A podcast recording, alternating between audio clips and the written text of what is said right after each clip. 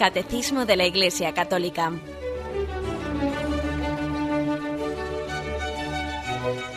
Un programa dirigido por Monseñor José Ignacio Munilla, Obispo de San Sebastián.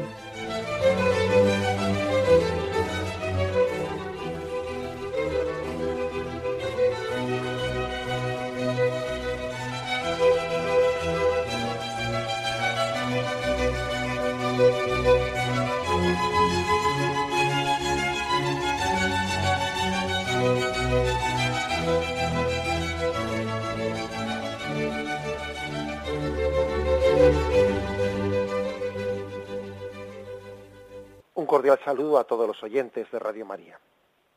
Un día más, con la gracia del Señor, proseguimos el comentario del Catecismo de nuestra Madre la Iglesia. Estamos en el punto 1086, explicando esa, la obra de Cristo en la liturgia. El punto 1084 1085 que habíamos, que habíamos explicado hablaba de cómo Cristo está glorificado, ¿no? y en su, desde su gloria en el cielo, sentado a la derecha del Padre, preside esta liturgia de la Iglesia. Proseguimos ahora desde el punto 1086. Dice así, por esta razón, como Cristo fue enviado por el Padre, Él mismo envió también a los apóstoles, llenos del Espíritu Santo, no sólo para que al predicar el Evangelio a toda criatura, anunciaran que el Hijo de Dios, con su muerte y resurrección, nos ha liberado del poder de Satanás y de la muerte y nos ha conducido al reino del Padre, sino también para que realizaran la obra de salvación que anunciaban mediante el sacrificio y los sacramentos en torno a los cuales gira toda la vida litúrgica. Bien, si os fijáis, pues el punto, la afirmación central ¿no? de este punto que hemos leído del catecismo es el hecho de que Jesucristo eh, está haciendo con los apóstoles lo mismo que el Padre hizo con él. O sea que aquí se aplica aquel texto de Jesús. Como el Padre me ha enviado, así también os envío yo. Cristo es un enviado y un enviador. Él repite con los apóstoles lo que el Padre hizo con él. Es algo impresionante, ¿eh? es algo impresionante la fuerza que, que tiene esta afirmación. Por eso para nosotros es tan sagrada la liturgia y, toda la misión de la Iglesia. Eh, os recuerdo el texto de Juan 20, versículo 21 y siguientes. ¿eh? Dice, Jesús les dijo otra vez, la paz con vosotros. Es un encuentro con Cristo resucitado. Como el Padre me envió, así también os envío yo. Y dicho esto, sopló sobre ellos y les dijo, recibid el Espíritu Santo. Esta afirmación es la que, bueno, pues hace que la liturgia nuestra no solo sean eh, palabras bonitas, no solo sean funciones litúrgicas hermosas, ideadas por los hombres, pues para, eh, para expresar eh, el sentido religioso natural que tenemos los hombres para llegar a Dios, ¿no? No, no, si es que no se trata de un intento del hombre de llegar a Dios, es mucho más. Es un camino abierto por Dios para llegar a los hombres, que es distinto es caer en cuenta de que antes de que nosotros buscásemos a Dios, Él había salido a nuestro encuentro. Eh, por eso, fijaros, eh, repito la, la, afirmación básica, es decir, Jesucristo hace con su iglesia lo que Dios Padre había hecho con Él. La iglesia es la prolongación de Jesucristo, la enviada de Jesucristo, como Cristo es el enviado del Padre. En, la, eh, en el momento del catecismo en el que habíamos, habíamos hablado del misterio de la Santísima Trinidad, habíamos hablado de las misiones, las misiones que el Padre envía al Hijo y el Padre y el Hijo envían el Espíritu Santo, ¿no? Eso se llamaban las misiones. El Espíritu Santo es emitido, es enviado. Jesús también es enviado por el Padre. Bien, pues esas eh, misiones intratrinitarias que, eh, bueno, pues esas misiones son prolongadas, son prolongadas en la Iglesia. La Iglesia es una prolongación del envío de, de Cristo por parte del Padre. Y también la Iglesia es una prolongación de la encarnación. El Verbo se hizo hombre, habitó entre nosotros. Y esa presencia encarnada, visible, tangible, se prolonga en la Iglesia y se prolonga también en la acción litúrgica. Bien, esta es la afirmación, ¿eh? esta es la afirmación eh, clave de, este punto. Luego tiene una segunda parte, ¿no? Eh, este punto que hemos comentado. Y la parte es que Cristo eh, habló, tuvo una presencia entre nosotros, estaba expresando el envío de, Dios Padre, no solo con las palabras que, de, que pronunciaba, no solo con lo que decía, sino con lo que realizaba. La misión de Jesucristo no solo se cumplió transmitiendo un mensaje, sino realizándolo. Eh, sus palabras estaban llenas de poder. Eso precisamente llamó poderosamente la atención. Llamó poderosamente la atención el hecho de que los, bueno, pues hasta Jesucristo, los anteriores profetas, los escribas, los, eh, pues los comentadores de la palabra de Dios se limitaban a recordar lo que decía la palabra. Pero es que Jesús no se, no se limitaba a ser un comentador de la palabra de Dios, sino es que Jesucristo la realizaba. Hay mm, textos como, como los siguientes, ¿no? Marcos 6, versículos segundo y siguientes, ¿no? ¿De dónde le viene esto? Mm, ¿Qué sabiduría es esta que le ha sido dada? ¿Y esos milagros hechos por sus manos? Es decir, llamaba poderosamente la atención que a diferencia de los de otros profetas, a diferencia de los predicadores, ¿no? de la palabra de Dios, Jesús no solo anunciaba, Jesús realizaba. Su palabra no solo era un decir, era un decir y hacer. Jesús ratificaba con las obras lo que había anunciado con sus labios. Esto, esto es precisamente lo que, lo que Jesús transmite a sus apóstoles en la celebración litúrgica. El anuncio y la realización a través de los sacramentos. La Iglesia anuncia y realiza. Y los sacramentos es, son como la plasmación de lo que hemos anunciado. No solo, no solo, la dice la Iglesia que Dios esté con vosotros, sino que le trae, le trae presente la Eucaristía. Eh, no solo es anunciar un deseo, ¿eh? que Dios te acompañe, que Dios no, sino que luego te lo da. No, solo es eh, un suspiro del hombre que desea, sino que es también la realización de Dios que se, nos transmite a nosotros. Por eso, al igual que Cristo llamó la atención en su tiempo, porque tenía un poder de realizar las cosas, ¿quién es este para perdonar los pecados? Pero si solo Dios puede perdonarlos. Bien, pues lo mismo también ocurre con la Iglesia. Pero ¿quién puede decir lo que dice la Iglesia?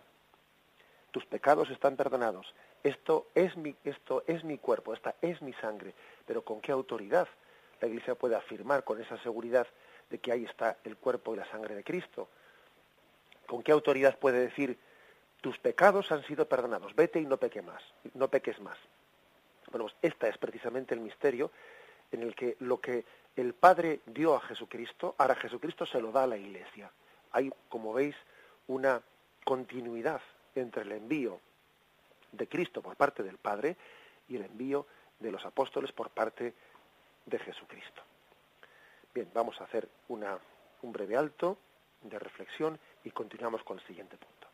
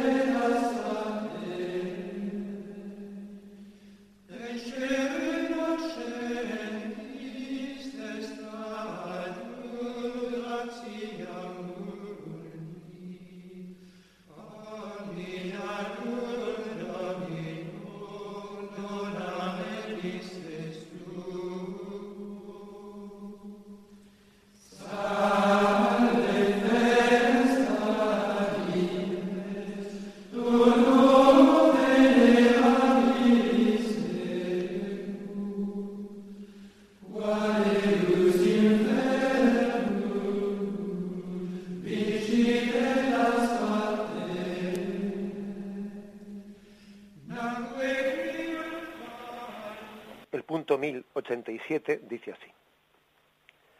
Así, Cristo resucitado, dando el Espíritu Santo a los apóstoles, les confía su poder de santificación. Se convierten en signos sacramentales de Cristo. Por el poder del mismo Espíritu Santo, confían este poder a sus sucesores. Esta sucesión apostólica estructura toda la vida litúrgica de la Iglesia ella misma es sacramental, transmitida por el sacramento del orden. Bien, fijaros que aquí se habla claramente de dónde está la clave de, de, esta, de este envío, o sea, de este sentirse enviado por Jesucristo, igual que Él fue enviado por el Padre. La clave de ello es la sucesión apostólica. Sabéis que en nuestra fe, que creemos en una iglesia en una iglesia apostólica, ese misterio de la sucesión apostólica, pues es el, cauce, el cauce por el que el Señor ha querido prolongar dentro de su iglesia eh, su envío. Es un cauce que es una garantía para nosotros, ¿no? La garantía de que, de que es Él eh, la fuente eh, a partir de la cual viene su virtud, su poder a esta iglesia. Por eso, para que los sacramentos sean válidos, hace falta que la sucesión apostólica sea ininterrumpida.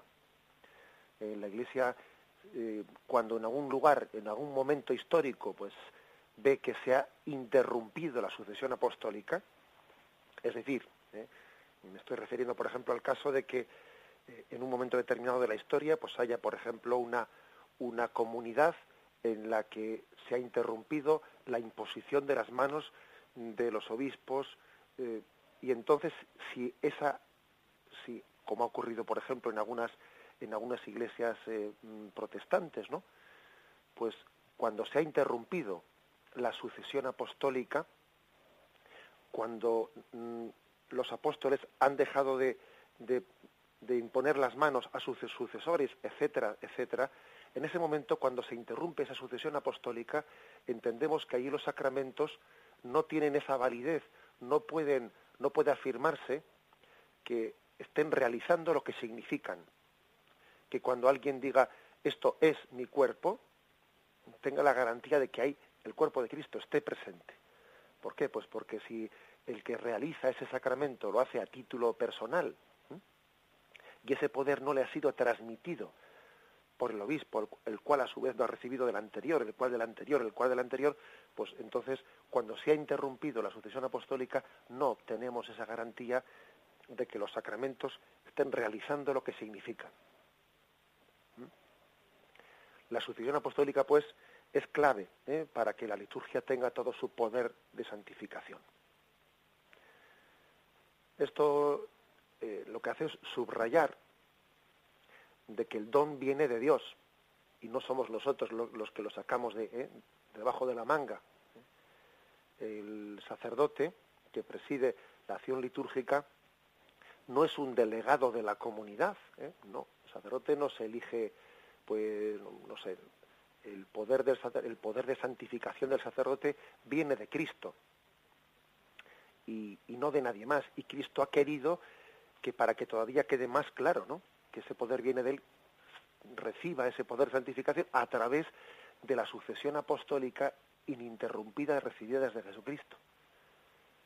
Fijaros que cualquiera de vosotros ha sido bautizado por un sacerdote, el cual fue ordenado por un obispo, el cual obispo fue ordenado por otro, y haya habido una cadena de transmisión que empalma con uno de los doce apóstoles. Cualquiera de nosotros está unido a los apóstoles los cuales recibieron de Cristo en la última cena, ¿no? esa gracia sacramental, todos nosotros tenemos ininterrumpidamente esa cadena de sucesión apostólica. Eh, San Irineo, que fue uno de los mm, de los padres, ¿no? de los primeros siglos de la Iglesia más claves, ¿no? A la hora de distinguir cuál era la Iglesia verdadera de las iglesias heréticas, él pleiteaba ¿eh? con los herejes, diciéndoles, mira, eh, yo soy capaz de establecer la sucesión apostólica de, esta iglesia, de hacer como, como una especie de, bueno, de pequeño cuadro de cómo, de cuál ha sido los antecesores en, este, en esta sede episcopal hasta llegar a los apóstoles, y sin embargo vosotros habéis, habéis salido así, ¿no? Como por generación espontánea. Es decir, vosotros pretendéis ser los seguidores de Cristo cuando resulta que habéis nacido antes de ayer. Y ese era el argumento con el que él pretendía desenmascarar a, e, esas sectas que también ya en, aquellos primeros siglos estaban surgiendo. Eh, esto también ocurre en nuestros días, ¿no? Cuando puede aparecer una persona, una persona que pretende ser ahora mismo no una secta, que pretende ser ahora mismo pues la auténtica seguidora de Jesucristo, y claro, y tú le y tú le haces la siguiente pregunta, oye, ¿y tú dónde estabas? ¿Y vosotros dónde estabais? Si sois la auténtica iglesia seguidora de Jesucristo, ¿dónde estabais el siglo pasado? Si, habéis nacido hace 40 o 50 años, o habéis nacido hace un siglo, o habéis nacido hace dos, y, y si sois la auténtica iglesia seguidora de Jesucristo, ¿dónde estabais en el siglo XVI? ¿Y en el siglo XII? ¿Y en el siglo VIII? O sea, ¿qué pasa? Que no, que durante todos esos siglos no ha existido nadie que siguiese a Jesucristo y de repente ha nacido dos mil años o mil quinientos años después, ha nacido la auténtica iglesia seguidora de Jesucristo. Esto es un argumento bien importante ¿eh? para entender que sin sucesión apostólica que nos engarce con Jesucristo, bueno, pues es que todo está a la merced del subjetivismo. Entonces soy yo aquí el que de repente me autoconstituyo pues en iglesia, pero eso no tiene ninguna garantía. Yo de esa forma no tengo la garantía de, de recibir el poder de Jesucristo. La gracia de Jesucristo se dio a la iglesia desde el principio. Y si yo rompo esa sucesión apostólica, pues yo mismo me he separado de ese conducto a través del cual Cristo dio su gracia. Es, por lo tanto, clave ¿eh? la sucesión apostólica. La sucesión apostólica que ha sido donada a la Iglesia a través del sacramento del orden. Eh, el sacramento del orden es pues una columna vertebral, una columna vertebral y nunca mejor puesto el, el ejemplo porque la columna vertebral parece que es lo que eh, lo que une ¿no? la cabeza con el resto del cuerpo. También el sacramento del orden es pues un lugar de transmisión especialmente del poder de Jesucristo. Bien, pues aparte de determinar ¿no? pues que la sucesión apostólica es clave para entender la validez eh, de los sacramentos, también la sucesión apostólica nos recuerda cómo Cristo ha querido estar presente ¿no? continuamente entre nosotros. Lo que atéis en la tierra quedará atado en los cielos. A quienes perdonéis los pecados les serán perdonados. A quienes si nos retengáis les, serán retenidos. Quien os recibe a vosotros, a mí me recibe. Quien os rechaza a vosotros, a mí me rechaza. A Pablo, a Pablo de Tarso cuando, cuando iba camino de Damasco y él pregunta quién es aquel, ¿no? Quien le ha derribado del caballo, le dice, yo soy Jesús a quien tú persigues. O sea que persiguiendo a los cristianos se persigue a Jesús. Yo estaré con vosotros todos los días hasta el fin del mundo, etcétera, etcétera. En todo ello hay pues una, una clara, eh, una clara manifestación de que Jesús sigue, continúa presente entre nosotros, eh, porque la Iglesia es esa prolongación, esa prolongación en el cuerpo místico de Cristo de su, desde de su cabeza. Hacemos una reflexión y continuamos.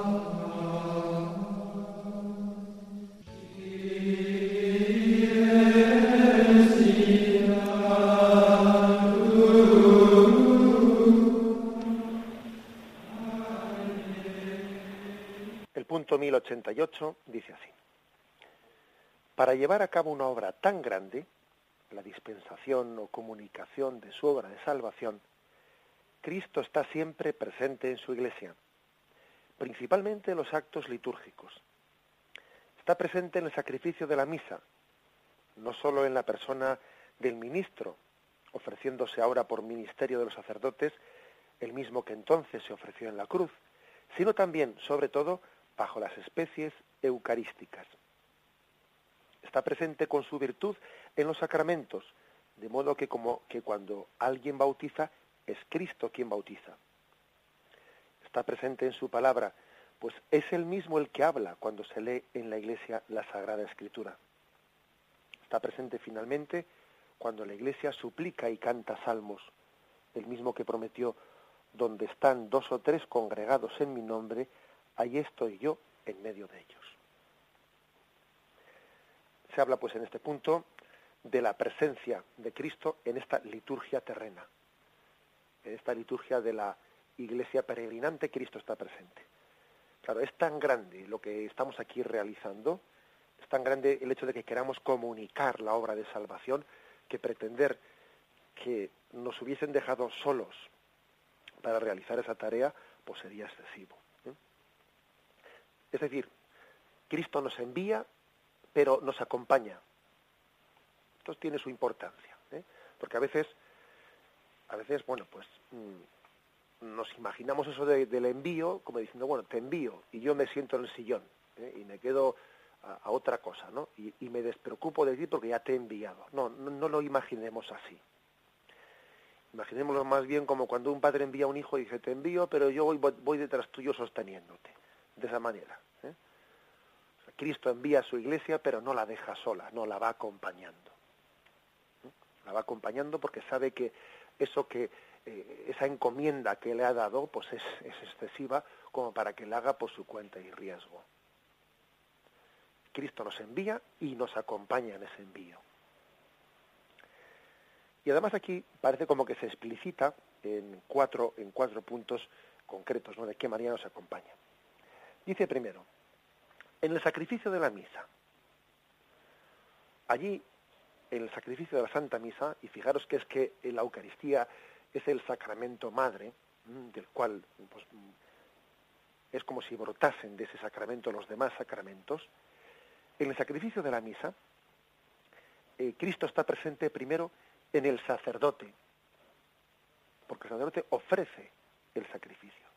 Y sobre todo está presente en la víctima, en la ofrenda del altar, que es Cristo mismo. ¿Os acordáis de aquel pasaje que tuvo lugar en el monte Moria, ¿no? donde Abraham fue a ofrecer el sacrificio de su hijo Isaac? Bien, eh, aquello era una imagen del sacrificio de Jesucristo. Pero es que fijaros que en la Santa Misa, Cristo, en cierto sentido, es Abraham y Cristo, en cierto sentido, es Isaac. O sea, Cristo ofrece y Cristo es el ofrecido. Cristo hizo una ofrenda voluntaria, Padre, a tus manos encomiendo mi espíritu, y fue, y no le presentó sacrificios Mm, exteriores, sino que fue su propia voluntad la que le ofreció al Padre. Algunos ofrecen cosas a Dios, le ofrecen su dinero, le ofrecen pues una mortificación, le ofrecen Cristo se ofreció a sí mismo, su propia vida fue la ofrenda. No le ofreció cosas, no, no, se ofreció a sí mismo. Nosotros tenemos a veces el peligro de que nuestras, de hacer de nuestra ofrenda a Dios, pues pues algo muy imperfecto, ¿no? Incluso llegamos a ofrecer cosas con tal de no ofrecernos nosotros mismos, no. Cristo hace de su propia vida la ofrenda. Por eso el sacrificio de la, Santa Misa, en él está Cristo presente en el sacerdote y está presente en la víctima, en, en la ofrenda. En segundo lugar, dice que también la presencia del Señor se extiende al resto de los sacramentos, no solo a la misa. En los demás sacramentos, la presencia de Cristo es un poco distinta a la de la Eucaristía, porque actúa porque su presencia está a través de su, de su virtud, dice aquí. Virtud se refiere de su, no se refiere a la palabra virtud en el sentido de, eh, de santidad, sino se refiere de acción. O sea, porque Cristo en la Eucaristía está, en los, en los demás sacramentos actúa. ¿Mm? Ya sabéis que la presencia real, nosotros hablamos de ella, la presencia sustancial se da únicamente en la Eucaristía en el bautismo no hay una presencia sustancial. Nosotros eh, no hacemos genuflexión ante el agua del bautismo. ¿eh? Tampoco hacemos genuflexión ante los óleos santos. No. O sea, la presencia sustancial se da de los siete sacramentos únicamente en la Eucaristía. Pero en los demás sacramentos, en los otros seis, ¿eh? Cristo actúa. Actúa, pero claro, no se puede actuar sin estar. Entonces, Cristo está presente en la Eucaristía sustancialmente y actúa en los demás sacramentos, también en la Eucaristía, por supuesto. ¿eh? O sea, tiene una presencia, una presencia, por lo tanto, virtual, de actuación ¿eh? en los demás sacramentos, además de la, de la Eucaristía. Es Cristo el que actúa en el bautismo, es Cristo el que actúa en el sacramento del matrimonio, es Cristo el que actúa en la unción de enfermos. Ahora fijaros, no se podría tener esta actuación, esta acción, si no estuviese, eh, si no estuviese sustancialmente la Eucaristía. Porque está, actúa. Porque a ver cómo va a actuar sin estar. ¿Mm? En tercer lugar, otra forma de, de, presencia ¿no? en la liturgia terrena por parte de Jesucristo es la de la palabra, la de la liturgia. Cuando se proclama la palabra de Dios, es Cristo mismo el que habla, el que habla. Es Cristo mismo en persona el que me dirige a mí esas palabras. Tenemos el riesgo a veces de que cuando la liturgia pues introducimos el Evangelio diciendo en aquel tiempo dijo Jesús, parece que es remitirnos a una historia pasada, como si eso fuese, no, tengamos cuidado con ello. Eh, no se trata de, leer una historia pasada, sino tenemos que actualizar en nuestra fe esa virtud, esa capacidad que tiene eh, la palabra de Dios de ser dicha a mí en persona, a mí en persona, como si solamente estuviese yo allí presente en la celebración litúrgica, como si esa palabra que se ha proclamado en la liturgia, el Señor lo hubiese pensado desde siempre solo para mí y para ese momento concreto. Por eso, la verdad es que eh, pues es un desperdicio de la palabra de Dios el que salgamos de la celebración litúrgica sin, sin habernos apropiado esa palabra, ¿no? sin haberla recibido eh, personalmente. Es, es de alguna manera pues, bueno, pues un desperdicio de palabra. Jesús sale personalmente a nuestro encuentro en esa palabra que se proclama. ¿Y cuántos santos ha habido pues que han entrado a una celebración litúrgica y de ella han salido transformados, porque han entendido que Cristo les hablaba? Y en cuarto lugar, ¿eh? el primer aspecto porque estaba Cristo presente era en el sacrificio de la misa, segundo en el resto de los sacramentos, tercero en la palabra y cuarto dice este punto de catecismo. En la misma súplica y oración de la Iglesia. Cuando la Iglesia ora, cuando canta salmos, Jesús está entre nosotros. Jesús está entre nosotros porque Él dijo, donde dos o tres estén congregados en mi nombre, allí estoy yo en medio de ellos. O sea, Cristo, a Cristo lo podemos, lo podemos también imaginar de otra forma. Eh, es alguien que reza con nosotros para enseñarnos a orar y a dirigir nuestras palabras, dirigirlas al Padre. Él de hecho nos enseña a decir, pues el Padre nuestro, ¿no? Él también ora con nosotros, nos enseña a través del Espíritu Santo, ¿no? Nos enseña a dirigirnos al Padre. ¿Eh? Él forma parte de, de una asamblea litúrgica que quiere orar al Padre y está sentado también entre nosotros. Nos preside, es verdad, ¿no? En el sacerdote que preside la, celebración litúrgica, pero también lo podemos imaginar sentado entre nosotros, enseñándonos a cómo, cómo hablarle a Dios Padre. Todas estas formas que nos describe este punto 1088 son las formas de estar presente Cristo en la liturgia terrena. Hacemos un momento de reflexión y continuamos en sed.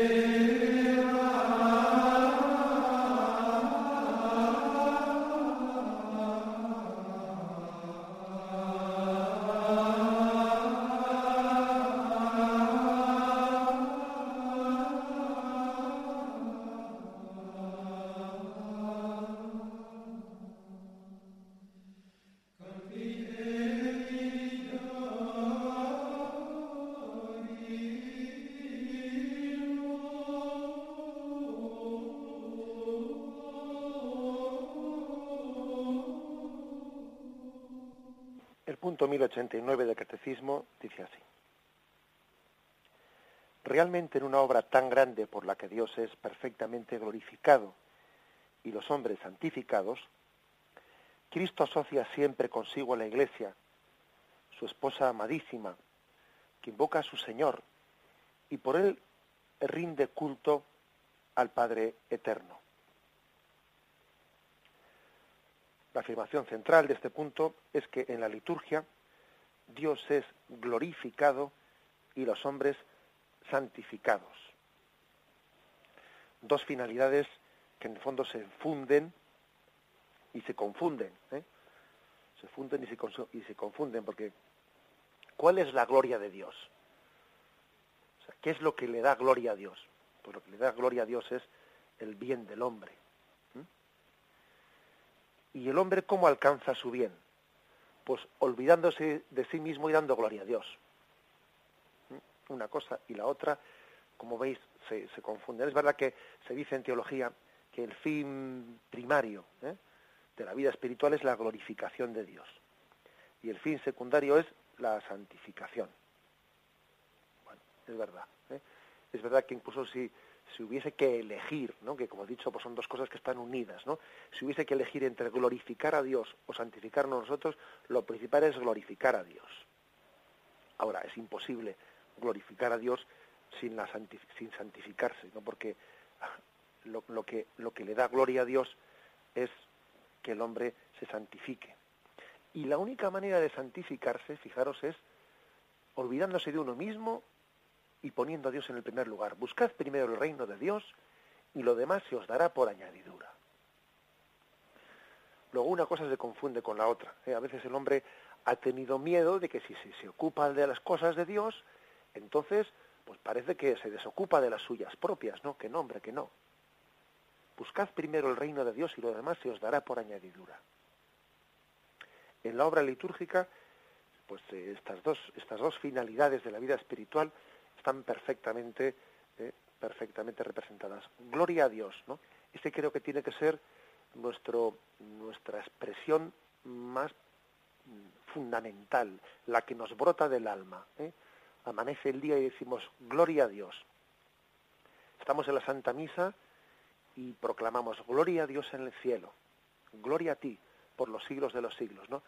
Cada vez que rezamos eh, el rosario y, llegamos al gloria, tenemos que eh, poner en esa expresión toda la fuerza, todo el amor, cayendo en cuenta de que el fin primario de nuestra vida es glorificar a Dios y pedirle que no sea solo de palabras, sino que sea con la santificación de nuestra vida. Bueno, pues dice este punto de catecismo que para llevar a cabo una obra, una obra tan grande, la Iglesia asocia consigo a la Iglesia, a su esposa amadísima. ¿eh? La Iglesia está perfectamente asociada a esta doble eh, que hacer, a esta doble obra, glorificar a Dios y santificar a los hombres. La razón de, ser de la Iglesia es esta. Gloria a Dios y donación de la santidad al resto de los hombres. Dice así, por, dice así el siguiente punto, el, el 1090, que, eh, que está concluyendo este, este, esta afirmación. En la liturgia terrena pregustamos y participamos en aquella liturgia celestial que se celebra en la ciudad santa, Jerusalén, hacia la cual nos dirigimos como peregrinos, donde Cristo está sentado a la derecha del Padre, como ministro del santuario del tabernáculo verdadero. Cantamos un himno de gloria al Señor con todo el ejército celestial. Venerando la memoria de los santos, esperamos participar con ellos y acompañarlos. Aguardamos al Salvador, nuestro Señor Jesucristo, hasta que se manifieste Él nuestra vida y nosotros nos manifestamos con Él en la gloria. Aquí hay una unión entre la liturgia de la tierra y la liturgia del cielo. En la tierra estamos pregustando, pregustando la liturgia celestial. La liturgia celestial. Fijaros, los sacramentos mm, son, o sea, son caducos, en la vida eterna no habrá sacramentos. ¿Mm? En la vida eterna no serán necesarios los sacramentos. ¿eh? porque concluye con esta, eh, con la etapa, con la etapa terrena, la economía sacramental. O sea, los sacramentos van a terminar eh, con esta vida. Pero en, la, en el cielo habrá liturgia, aunque no haya sacramentos. Es decir, porque los sacramentos son como la iniciación de la liturgia. Y en el cielo tendremos la eterna liturgia, sin necesidad allí de celebrar sacramentos, por supuesto, porque está presente. ¿eh? Y no hace falta significarlo, porque su presencia hace, hace innecesario los signos. Pero la liturgia es eterna. Los sacramentos no, pero la liturgia es eterna. Nuestro, ¿eh? nuestro cielo será una liturgia eterna. Para empezar a gustar el cielo tenemos que gozar de nuestras liturgias, ¿eh? gozar de ellas. El que goce aquí de la liturgia se está preparando ya para el cielo. Que difícilmente vamos a desear el cielo cuando a veces vivimos aquí la liturgia de una manera eh, aburrida, ¿no? Pues claro, si, imaginaros un cristiano que está que está discutiendo con el cura a ver si la misa es un poco más corta. A ver quién le explica ese, ¿eh? que el cielo es una, una liturgia eterna. Pues bueno, pues le parecerá un cielo aburridísimo, claro. Pues cualquiera, eh, cualquiera le dice que hay que desear el cielo a esa persona. ¿eh? Pues diría, pues nuevo aburrimiento.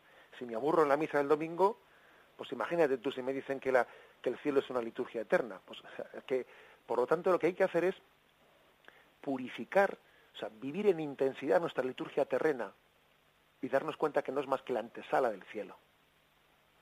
Aunque el cielo sea sin sacramentos, pero es una liturgia en la que no hace falta el signo, porque estamos con la visión de Dios, estamos gozando su presencia. Dice, por eso ha dicho, que como allí Cristo está sentado a la derecha del Padre, como ministro del santuario y del tabernáculo verdadero. Claro, dice tabernáculo verdadero, pues porque en el Antiguo Testamento, allí en el templo de Jerusalén, existía eh, un lugar, lugar santo, el tabernáculo, en el que se veneraba, en el que se adoraba ¿eh? la presencia de Dios, la presencia oculta de Dios. Un lugar eh, que estaba velado por, un, por el, el velo del Santa Santorum, el lugar en el que se ocultaba la presencia oculta de Dios. El auténtico tabernáculo no está aquí en la tierra, está en el cielo. El lugar de la presencia de Dios está allí. Es como si, fijaros, abriésemos nuestro sagrario y en el sagrario descubrimos el pan eucarístico que está velando eh, la presencia de Jesucristo, pero realmente presente, y nos pudiésemos introducir en ese pan introducidos en ese pan entrásemos en el cielo. Es decir, Cristo en la liturgia eterna está sentado a la derecha del Padre y desde allí arriba, desde allí preside la liturgia celestial. Es una buena conclusión la de que tomemos como, eh, como compromiso de, este, de estos puntos que estamos explicando del catecismo el decir lo siguiente, vivamos con intensidad ¿eh? la liturgia de la tierra para que así eh, nos preparemos a vivir la liturgia eterna en el cielo, donde gozaremos plenamente, ¿no? Gozaremos plenamente de esa liturgia presidida por Cristo sentado en, la, en el trono a la derecha del Padre. Bien, concluimos aquí, eh, con este punto 1090, concluimos eh, la explicación de hoy del Catecismo de nuestra Madre la Iglesia. Y nos despedimos con la bendición de Dios Todopoderoso, Padre, Hijo y Espíritu Santo descienda sobre vosotros. Alabado sea Jesucristo.